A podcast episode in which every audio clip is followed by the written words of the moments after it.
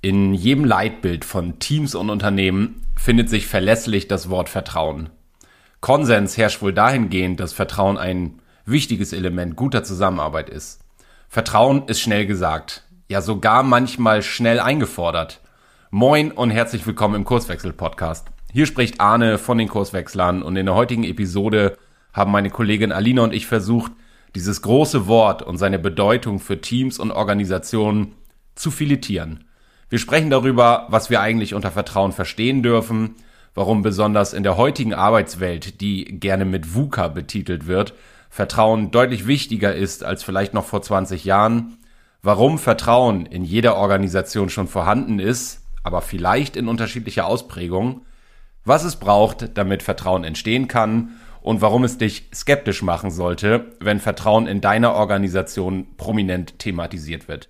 Ich wünsche dir viel Spaß beim Hören der heutigen Episode. Du hörst den Kurswechsel Podcast. Wir machen Arbeit wertevoll, lautet unsere Vision.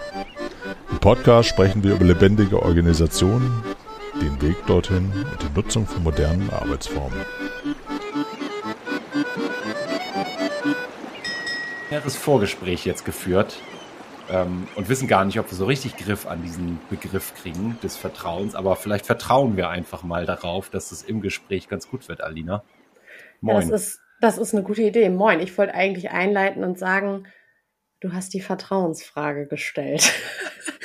und so ist es ja auch irgendwie. Ähm, darum soll es nämlich heute gehen. Stichwort Vertrauen. Das ploppt an allen Ecken und Enden in den Organisationen auf. Und ähm, ich sag mal, die Hörer und Hörerinnen wissen ja, dass wir auch immer versuchen, praktische Implikationen in unserem Podcast äh, mitzunehmen. Das Ding ist nur, wir wissen gar nicht, ob wir das bei diesem Thema so hinbekommen. Deswegen haben Arne und ich jetzt im Vorgespräch einfach beschlossen, wir legen mal los, was ähm, uns zu diesem Begriff so aufgeht. Natürlich gucken wir wieder mit der psychologischen Brille auf diesen Begriff und ähm, natürlich auch mit der systemtheoretischen Perspektive. Und dann gucken wir mal, wo uns das hinleitet. Machen wir.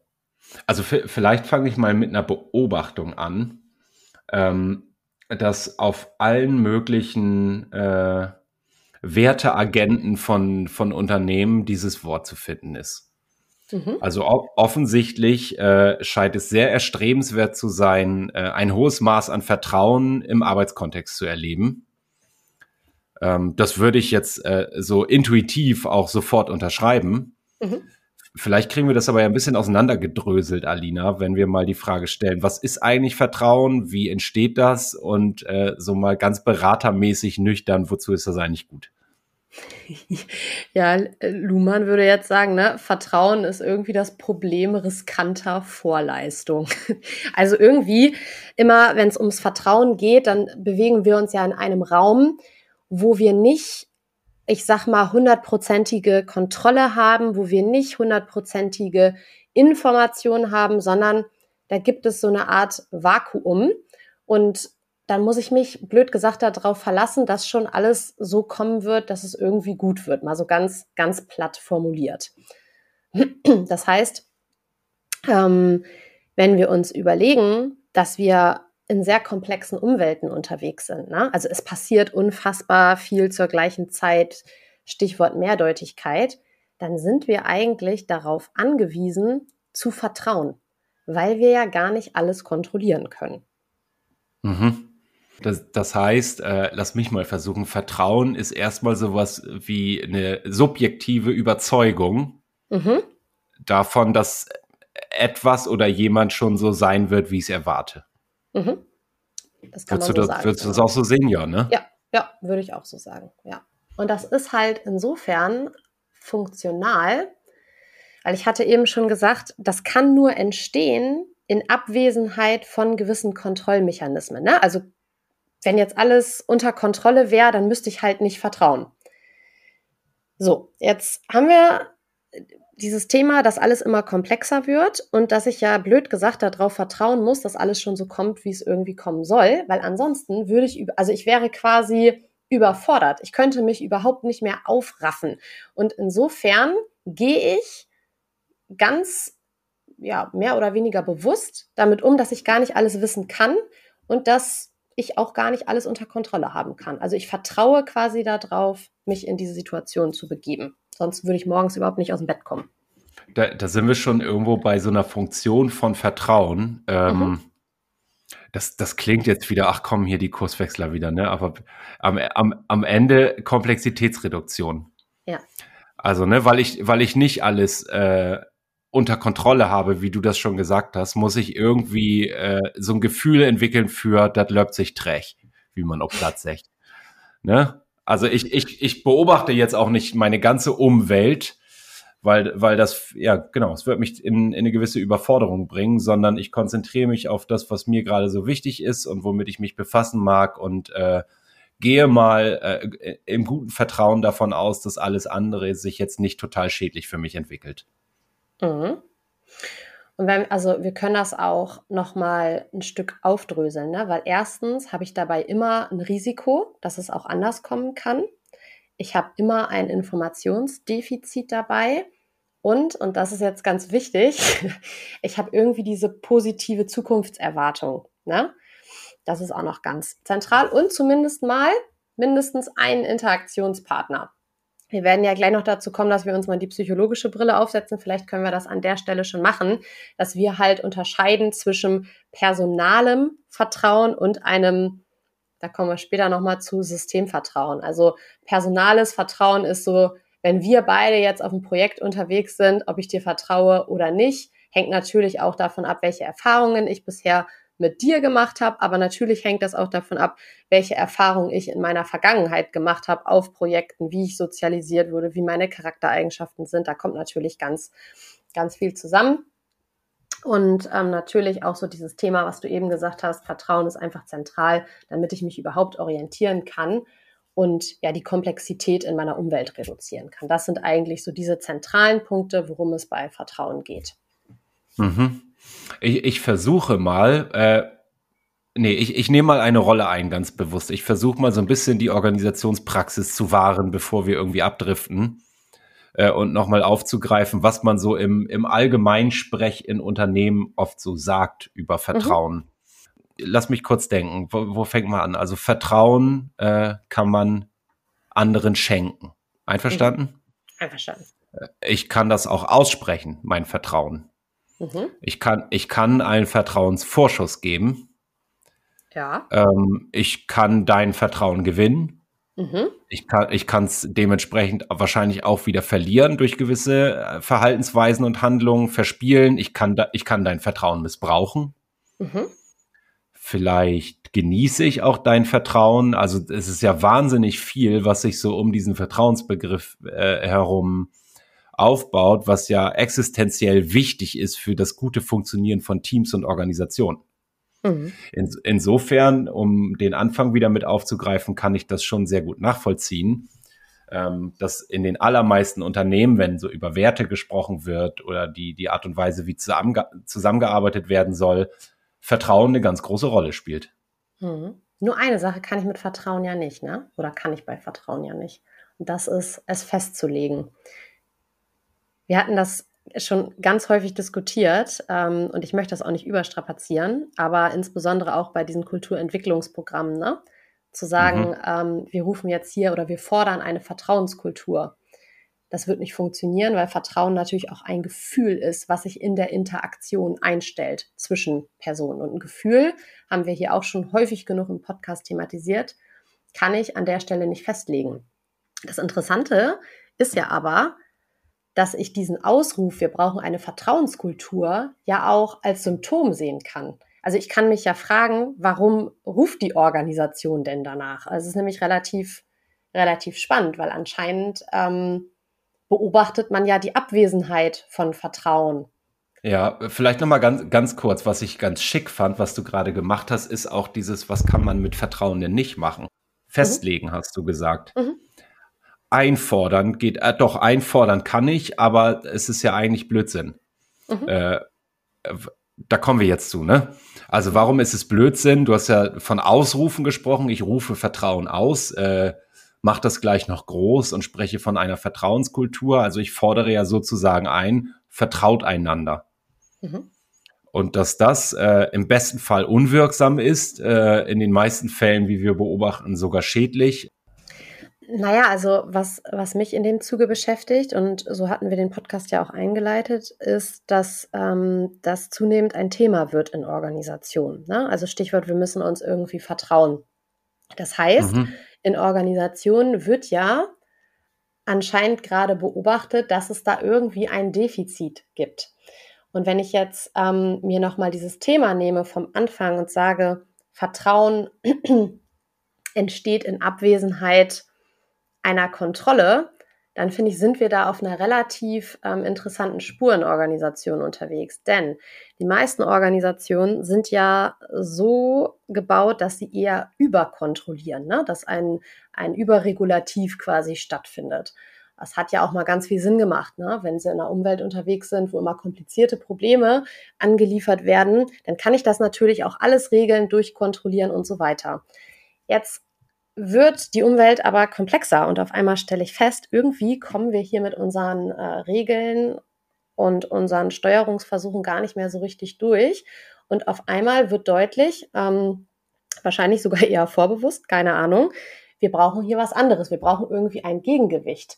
Das heißt, der, der Personenfaktor wird irgendwie wieder größer. Ne? Also dahin zu kommen und zu sagen, hm, wenn wir es irgendwie über Steuerung und Kontrolle nicht schaffen, dann brauchen wir doch irgendwie Vertrauen. Vertrauen dahin, dass die richtigen Personen das Richtige tun. Und das ist ja noch nicht mal falsch. Die Frage ist nur, wie kriege ich das ähm, institutionalisiert? Also welche, welche Rahmenbedingungen ähm, machen es dann überhaupt möglich, dass Vertrauen entstehen kann? Ja, jetzt, wir sind auf unterschiedlichen Ebenen unterwegs. Ne? Also ich finde den Strang extrem gut, den du gerade aufgemacht hast ähm, weil das erklärt, du hast es schon angesprochen, viele Organisationen, viele Menschen in Unternehmen, so will ich es mal formulieren, kommen ja so langsam dahinter, dass dieses Command and Control, äh, um es mal so ganz eingängig zu formulieren, nicht mehr zeitgemäß ist. Mhm. Ja, und damit mein, meine ich persönlich jetzt nicht ähm, im Sinne eines Führungsstils, der an gewissen Personen hängt, sondern nicht mehr zeitgemäß im Sinne, wir kriegen die Probleme, die wir als Organisation zu lösen haben, nicht mehr gut äh, gelöst dadurch. Mhm. Sondern wir, wir wollen, dann wird viel in dem Zusammenhang auch von Verantwortung gesprochen. Die Menschen müssen mehr Verantwortung übernehmen und das müssen sie auch, weil ich nicht mehr in kleinteiligsten Prozessen sagen kann, mach erst das, dann das, dann das und dann wird ein gutes Ergebnis rauskommen. Ähm, vielleicht greifen wir nochmal das auf, du hast es schon erwähnt, glaube ich, mit ähm, dem Personen- und dem Systemvertrauen mhm. bevor wir uns in diesem Strang verlieren, den ich kurz parken würde, weil ich den ganz wichtig finde. Eine komplexe Podcast-Episode hier. ja. Äh, genau, aber nochmal zum Thema Personenvertrauen, weil das kann ich, ich mir persönlich noch relativ leicht erklären, finde ich. Dadurch, dass das ja sowas ist wie ein Ergebnis von gemeinsamen Erfahrungen eben zwischen mhm. Personen. Mhm.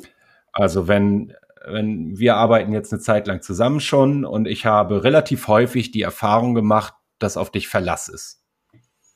Ne, dass du, dass du dich an Absprachen hältst, dass du pünktlich bist, dass du vielleicht auch in einer in Anführungsstrichen guten oder vielmehr einer von mir erwarteten Qualität in Anführungsstrichen die Ergebnisse ablieferst und wir uns mhm. da gut äh, die Bälle hin und her spielen so dass ich äh, davon ausgehen darf, wenn ich das nächste Mal mit dir zusammenarbeite und ein Projekt gehe, ähm, dann wird das wieder gut funktionieren.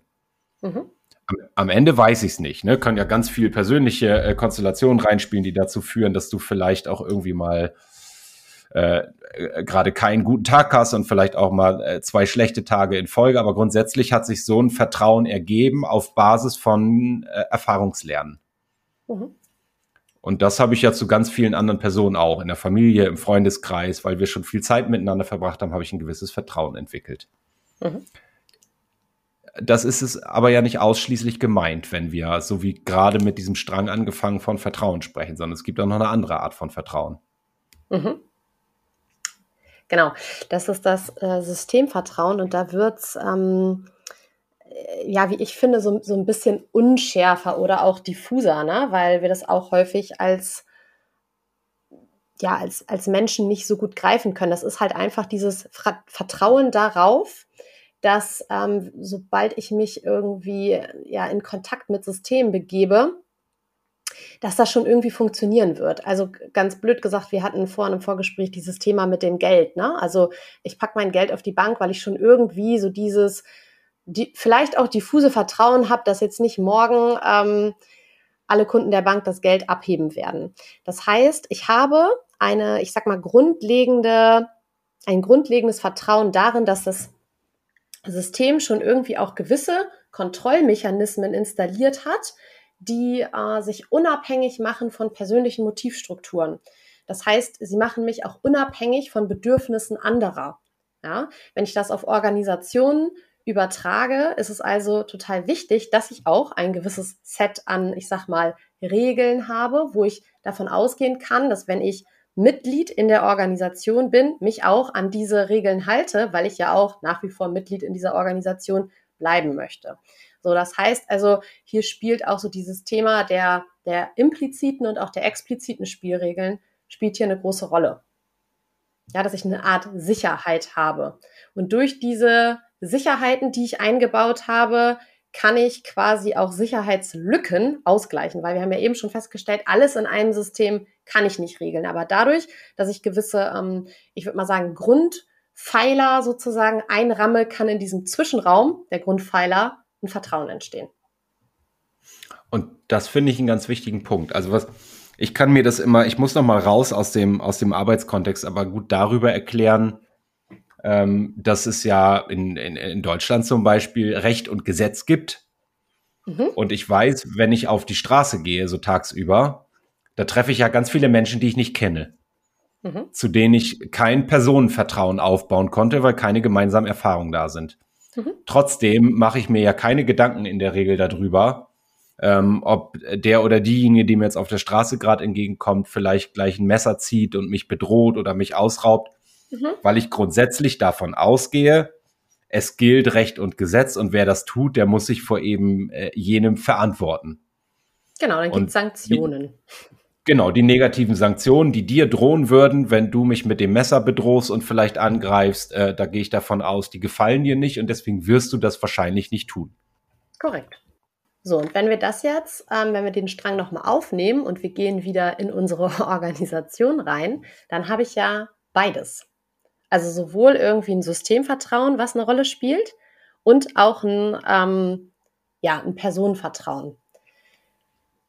Naja, ich, ich wollte das gerade ja, ich, wollte, hm? ich wollte das gerade übertragen, weil wenn ich das mal so frei übersetze mit Recht und Gesetz in Organisation, brauche ich auch, damit Vertrauen in den Zwischenräumen, wie du das formuliert hast, mhm. entstehen kann. Genau. Ähm, gleichzeitig, wenn ich jetzt so einen totalitären Überwachungsstaat ähm, dann, dann kippt das um. Naja, und vielleicht ist das jetzt auch einfach mal ein, ein guter Zeitpunkt, ähm, herauszugreifen, wann Vertrauen in Organisationen denn wahrscheinlicher wird. Weil wenn ich mir Parameter des Vertrauens angucke, dann, und ich bin hier beim, beim persönlichen Vertrauen, dann habe ich ja immer einen, der irgendwie Vertrauen gibt und einen, der Vertrauen nimmt, ne? so als Minimum. Und ich habe ja eine Situation, und du hattest vorhin schon ähm, angeschnitten, ja, das hängt dann auch manchmal damit zusammen, wie die Art und Weise der Zusammenarbeit ausgestaltet wird, welche Erfahrungen man sammelt. Das Ding ist halt, dass es ja immer um eine Interaktionsbeziehung geht, ne? Und auch um die Spielregeln, die daran geknüpft sind. Wenn ich das jetzt mal relativ praktisch versuche auf Organisationen zu übertragen, dann kann ich mich ähm, zum Beispiel fragen, wie, wie sehen eigentlich die Teamkonstellationen aus? Wie sehen eigentlich die Parameter der Zusammenarbeit aus? Sind das Parameter, die ähm, Vertrauen eher fördern? Oder wird Vertrauen da vielleicht, ich sag mal, systematisch ausgeklammert, weil zum Beispiel auch überreguliert wird oder an der falschen Stelle reguliert wird, ja? Mm, wir haben in der Folge Mannschaften bilden, sind wir darauf eingegangen, ne? dass es zum Beispiel einen großen Unterschied macht, wenn ich in konstanten Mannschaften arbeite und nicht, ich sag mal, in temporären Projektteams, weil sich auf einmal eine ganz andere soziale Dichte ausbildet. Ich ähm, kann quasi förmlich gucken, dass dieses Vertrauen, was ja wie so ein Kreis funktioniert, ne? Der eine gibt Vertrauen, der andere nimmt Vertrauen, dann ist der, dann dreht sich das quasi um, dass auf einmal eine vollkommen andere Art der Zusammenarbeit entsteht, die so nicht entstehen kann, wenn ich die Leute immer wieder von einem Projekt aufs andere setze und immer wieder neu zusammenmische. Also sowas kann man zum Beispiel mitdenken, wenn ich auf einmal feststelle, oh, hier gibt es den Impuls in der Organisation, dass die Vertrauenskultur ausgerufen werden soll. Mal konkret auf solche Sachen zu schauen, zu gucken, mh, hm, wie sind eigentlich die Rahmenbedingungen dafür, dass hier Vertrauen und, entstehen kann. Und das ist ja fast schon logisch, allein dadurch, dass wenn wir als konstantes Team jeden Tag zusammenarbeiten, mhm. wir einfach deutlich mehr Interaktionsmöglichkeiten äh, miteinander haben. Also ich habe eben von Vertrauen als Ergebnis von Erfahrungslehren gesprochen. Ja. Also die, die Erfahrungsdichte, die wir miteinander haben, ist viel, viel größer, mhm. als, als wenn wir nur mal projektbezogen und flüchtig miteinander arbeiten. Warum soll da Vertrauen entstehen? Also da lasse ich mir doch lieber schriftlich geben, äh, was du zu liefern hast. Also das ist ja bei Verträgen irgendwie nichts anderes, ne? Mhm. Wenn, wenn ich, keine Ahnung, jetzt gehe ich nochmal wieder raus, ich, ich verkaufe irgendwie einen gebrauchten Gegenstand auf äh, dieser Plattform, wo man das verkaufen kann, ohne jetzt Werbung zu machen. gerettet. gut, gut gerettet. Was gibt's für Mechanismen über diese ganzen Zahlungsmöglichkeiten, die dann da sind? Und mhm. man muss aufpassen, dass man nicht betrogen wird. Und dann sichert man sich lieber nochmal ab. Und es gibt so dieses Trusted Pay und so weiter. Mhm. Ähm, das würde ich wahrscheinlich nicht machen, wenn ich dir mein gebrauchtes altes Handy irgendwie verticke. Mhm. So, da würde ich sagen, gib mir x Euro, das drückst du mir in die Hand, ich gebe dir das Handy und so. Wir vertrauen einfach darauf, dass, keine Ahnung, vielleicht würde ich sogar sagen, gib mir das nächste Woche. Ne? Hier ist mhm. das Handy schon mal, du brauchst es heute. Ähm, das hat ja auch wieder damit zu tun, dass wir Möglichkeiten hatten, dieses Personenvertrauen aufzubauen. Ja, das hängt halt äh, extrem stark mit den Erwartungsstrukturen zusammen. Ne? Wenn ich die Erwartung habe, dass ich ähm, jemanden oder mit jemandem in der Zukunft nicht mehr so viel Berührungspunkte habe, dann beeinflusst das unter Umständen mein Verhalten. Ne? Also wenn ich äh, jeden Tag mit jemandem zusammenarbeite, ist die Erwartungsstruktur wiederum eine andere. Und das kann man in Organisationen ja durchaus gut mitdenken, sowohl beim Organisationsdesign als auch nachher auf, auf Teamebenen. Ne? Halt auch zu gucken, gibt es da eigentlich ein geteiltes Problem, was äh, die Menschen bearbeiten können. Das, äh, danke, Alina. Das ist ein sehr wichtiger Punkt. Ich habe ja eingangs so ein bisschen großspurig gesagt, ich würde mal hier als, als Hüter der Praxis auftreten wollen. um es dann zwischenzeitlich schon wieder vergessen. Aber das ist ja ein Punkt, auch bei konstanten ja. Teams. Ne? Ja, voll. Ich, ich, ich weiß, dass wir auch morgen noch miteinander klarkommen müssen. Mhm. Und deshalb äh, darfst du mal davon ausgehen, dass ich dich wahrscheinlich nicht bescheißen werde, weil das könnte ein Problem in der Zusammenarbeit geben. Und auch davon darfst du ausgehen, das ist in äh, unser beidseitigem Nichtinteresse sozusagen. Und deswegen äh, werde ich mich wahrscheinlich dir wohlgesonnen verhalten. Ja, wir haben quasi einen psychologischen Vertrag, ne? Also diese Reziprozität greift da total stark. Ich werde mich sehr wahrscheinlich äh, nicht daneben benehmen, wenn ich weiß, wir werden in Zukunft noch was tun. Also diese Wechselseitigkeit, die da einfach auftritt. Genau. Wollen wir noch mal den geparkten Strang kurz wieder aufgreifen? Auf jeden nicht, Fall. Nicht, dass, raus. Nicht, dass wir los. das vergessen, dass wir eingangs sagen, wir parken das mal und kommen gar nicht wieder drauf zurück. Spoiler-Alarm. Ähm, naja, ich, ich finde, ich, ich finde das total äh, nachvollziehbar, wenn man sich das mal so äh, bewusst macht, warum Vertrauen gerade so ein, äh, so ein hoher Wert ist in vielen Organisationen. Mhm. Weil, ähm, jetzt, jetzt sage ich was, denke ich auch gerade das erste Mal in der Art drüber nach, korrigiere mich, wenn ich da irgendwie Murks erzähle jetzt. Wenn ich alles überreguliere in Organisationen, mhm. dann, dann schaffe ich äh, mutmaßlich ein relativ hohes Systemvertrauen. Also, weil ich ohne dich zu kennen davon ausgehe, für dich gelten die Regeln und Prozesse auch. Und wenn du dich nicht daran hältst, äh, dann wirst du sanktioniert. Also im Zweifel abgemahnt, gekündigt. Und deswegen, äh, ohne dass wir persönlich äh, ein Vertrauen zueinander aufgebaut haben, kann ich, vertraue ich dir als Arbeitskollegin sozusagen, äh, weil du im gleichen System unterwegs bist. Ähm, jetzt würde ich mal behaupten, ein gewisses Maß an, äh, äh, stell dir vor, eine Menge an Vertrauen muss in jedem äh, guten System vorhanden sein, damit es funktioniert. Die Frage ist ja, mhm. welche Art von Vertrauen brauche ich jetzt? Mhm. Jetzt komme ich zu Marktdynamik, VUCA und wie, wie das dann genannt wird. Unternehmen stellen fest, wir können mit der tayloristischen Idee, oben wird gedacht, unten wird gemacht, dem, der Veränderungsdynamik des Marktes nicht mehr standhalten sondern wir brauchen Menschen, die kluge Gedanken haben. Das heißt, ich muss Regeln wegnehmen, damit sie das können. Ja, und ich würde ergänzen an der richtigen Stelle. Ne? Also ja, da wo, es, da wo es rot ist, würden wir sagen. Ne? Also da, wo ich nicht mehr regeln kann, weil mir das Wissen aus der Vergangenheit nicht äh, mhm. zur Verfügung steht, weil sich die Umwelt schon wieder geändert hat oder das Problem so individuell und so weiter. Mhm.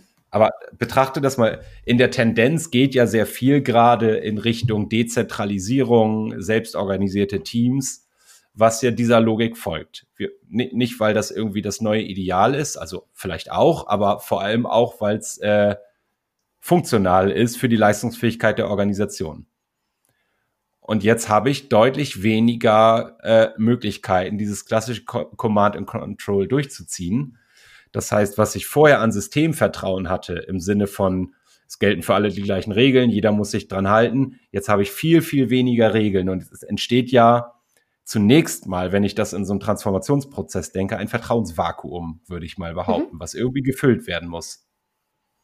Und jetzt ja. stelle ich mich hin, den Satz noch hinten, und jetzt stelle ich mich naiverweise hin und sage, wir müssen einander mehr vertrauen. Ab morgen herrscht ja eine Vertrauenskultur. Ja, und das ist halt jetzt ein total spannender Punkt, weil, weil du jetzt ja gerade den äh, Transformationsprozess angesprochen hast, da entsteht ja häufig sowas, was ähm, Beteiligte als Chaos beschreiben. Ne? Mhm. Also Chaos in dem Sinne, dass man nicht mehr erkennt, wie die Dinge miteinander zusammenhängen.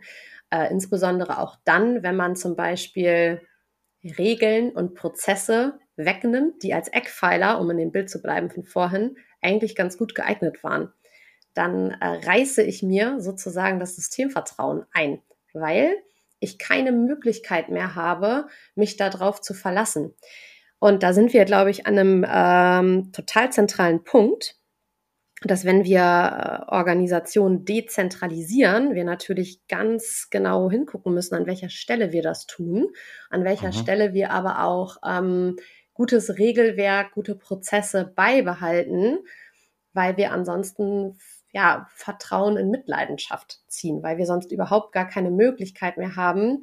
Ähm, Luhmann würde wahrscheinlich sagen, zu generalisieren. Ne? Also wenn mein Vertrauen so erschüttert wird, dass ich mir nicht mehr sicher sein kann, dass es in Zukunft ähm, Möglichkeiten gibt, Vertrauen wieder aufzubauen, dann habe ich ein Problem, weil alles mhm. so chaosmäßig ist. Das kennen wir, ne? Das Gefühl der äh, Orientierungslosigkeit, wenn man nicht mehr weiß, welcher Stein hier auf dem anderen steht.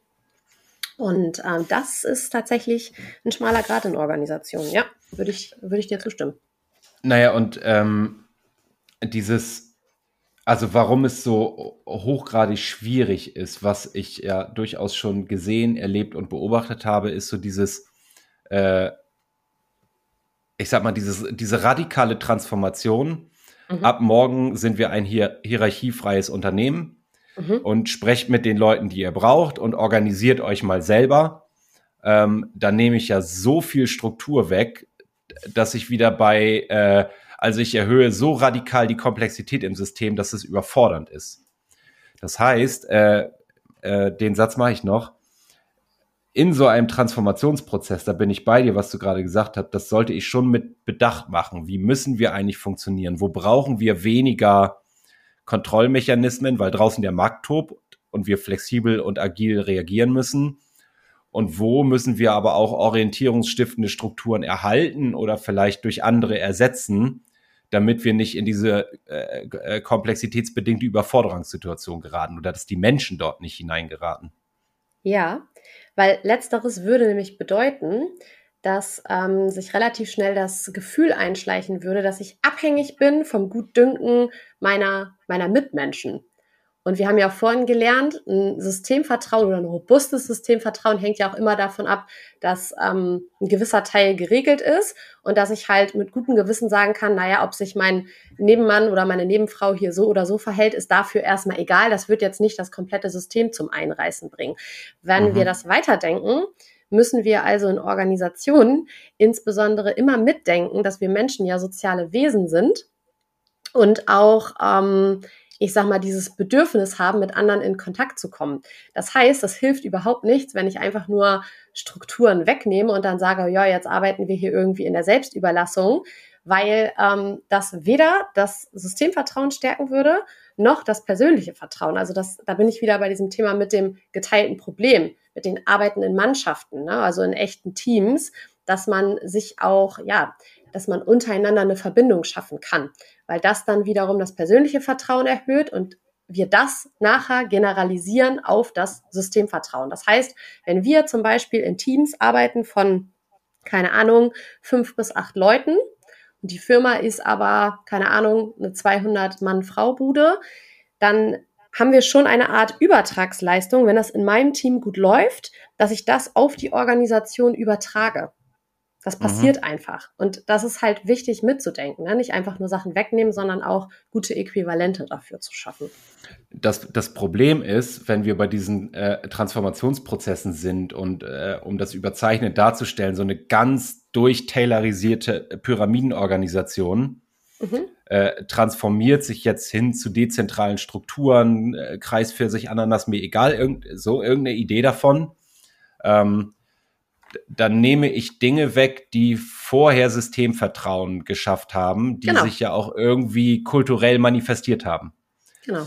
Jetzt, jetzt, jetzt will ich gar nicht behaupten, dass ich nur über äh, Regulatorik intern ein Systemvertrauen reinkriege. Das Problem ist, die, die andere Art des Vertrauens hatte bisher keine Chance, sich auszubilden.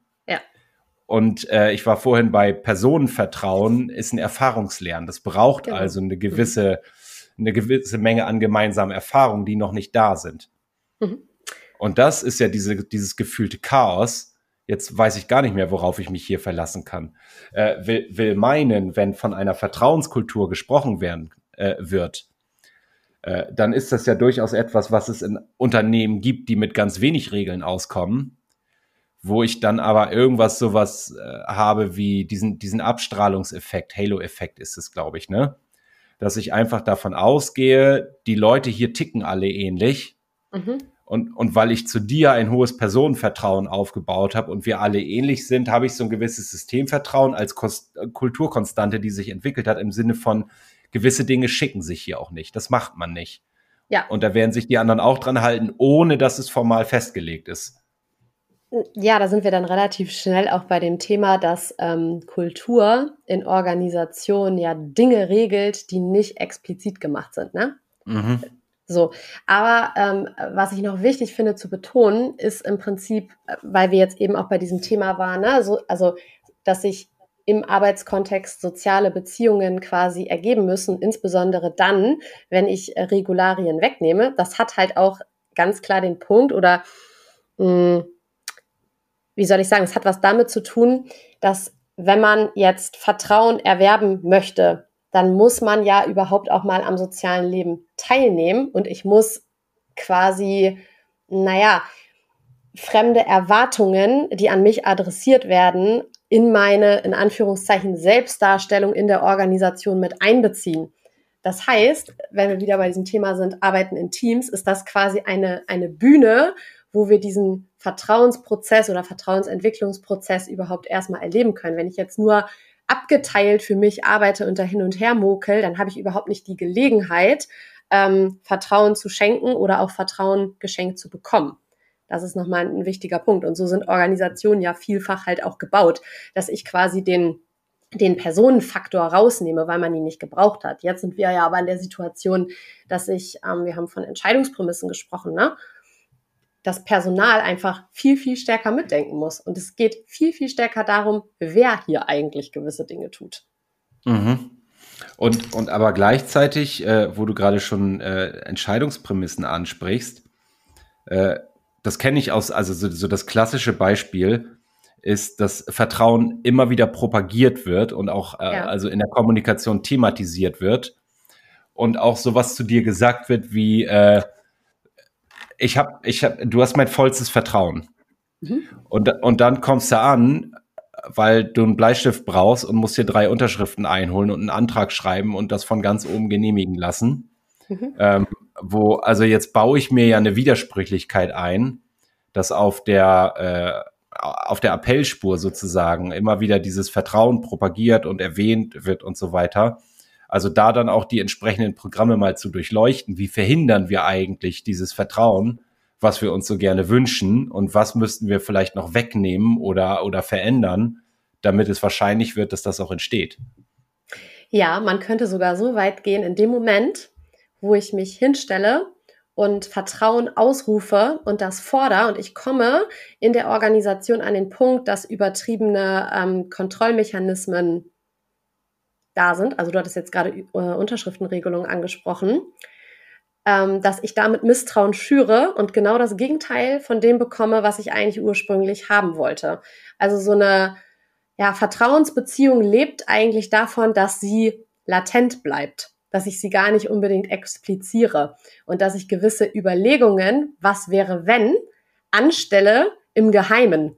Also sobald ich anfange, unsere Vertrauensbeziehung in Frage zu stellen, bringe ich etwas in die Kommunikation, was ich nie wieder zurücknehmen kann. Und das wiederum schürt eher Misstrauen. Und da haben wir dann, äh, also man könnte sagen, je mehr ich, also eine Organisation, die sehr viel über ihre Vertrauenskultur redet, da würde ich als Beraterin in der Praxis schon wieder das Gefühl bekommen, oh, warum ist das denn hier überhaupt notwendig, so viel über das Vertrauen zu sprechen? Haben wir hier vielleicht eine Thematik mit Misstrauen?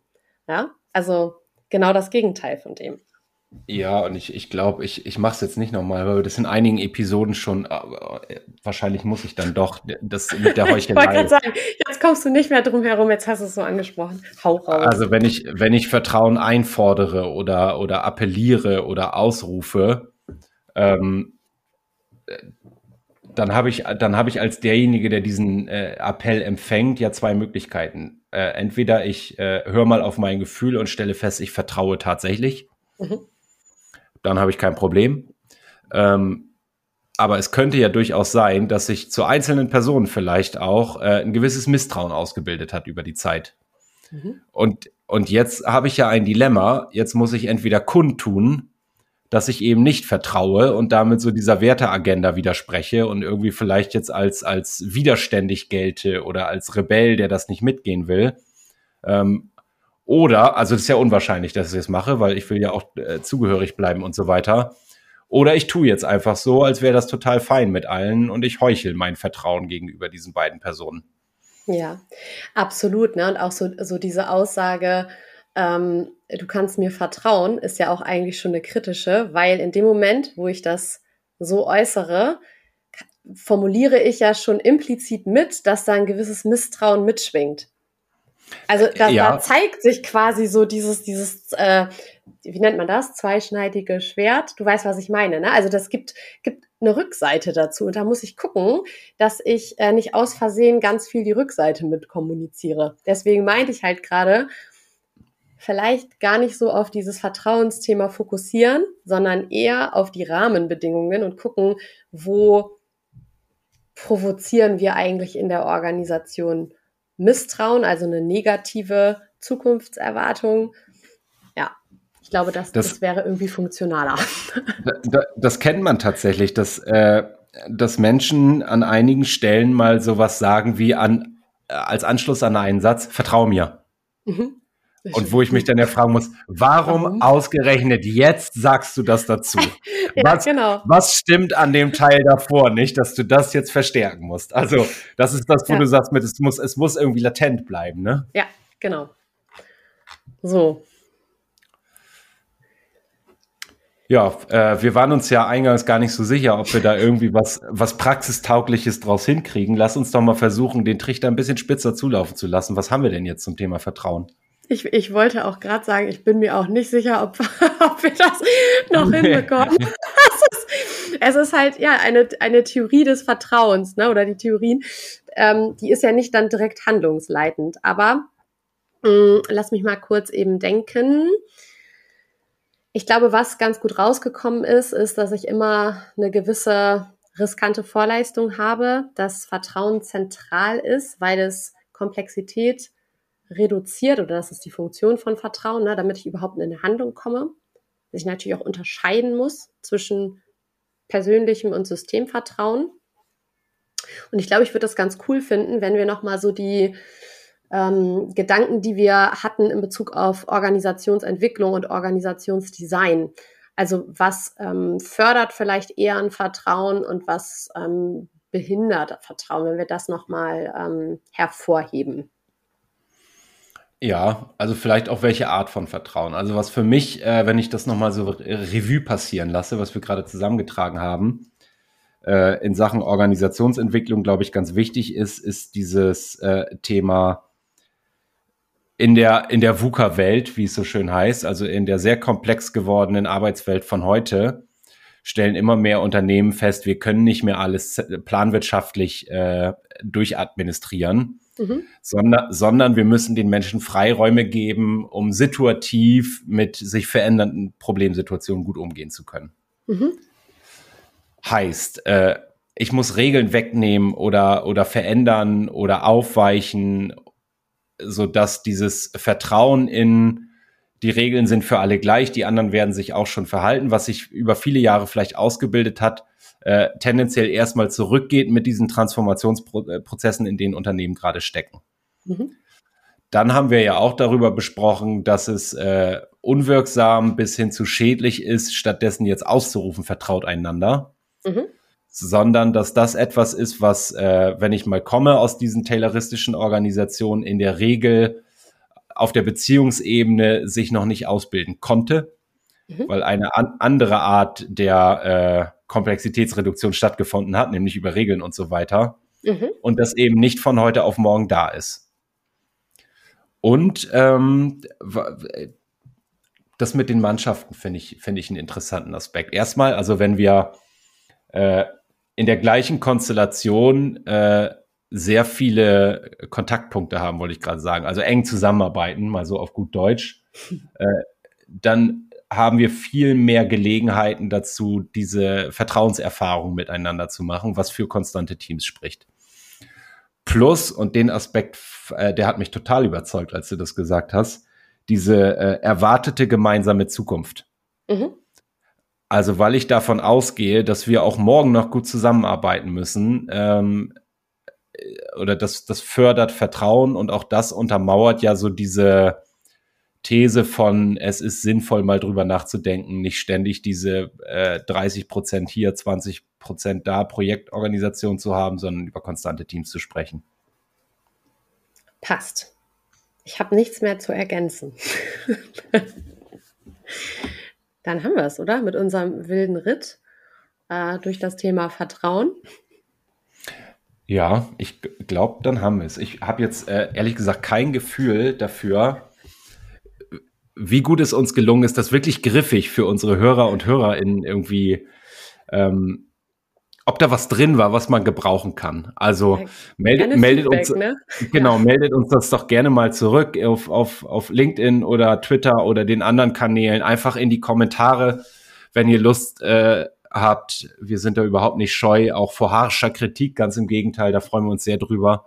Ja. Da können wir was lernen. Ähm, ansonsten schreibt uns auch eine E-Mail, kontaktiert uns irgendwie. Wir sind da echt interessiert, ähm, wie ihr da drauf guckt, ähm, wie es war für euch und ja. Bis denn. Schön, dass du wieder reingehört hast. Mehr Infos zu uns und diesem Podcast findest du unter www.kurswechsel.jetzt.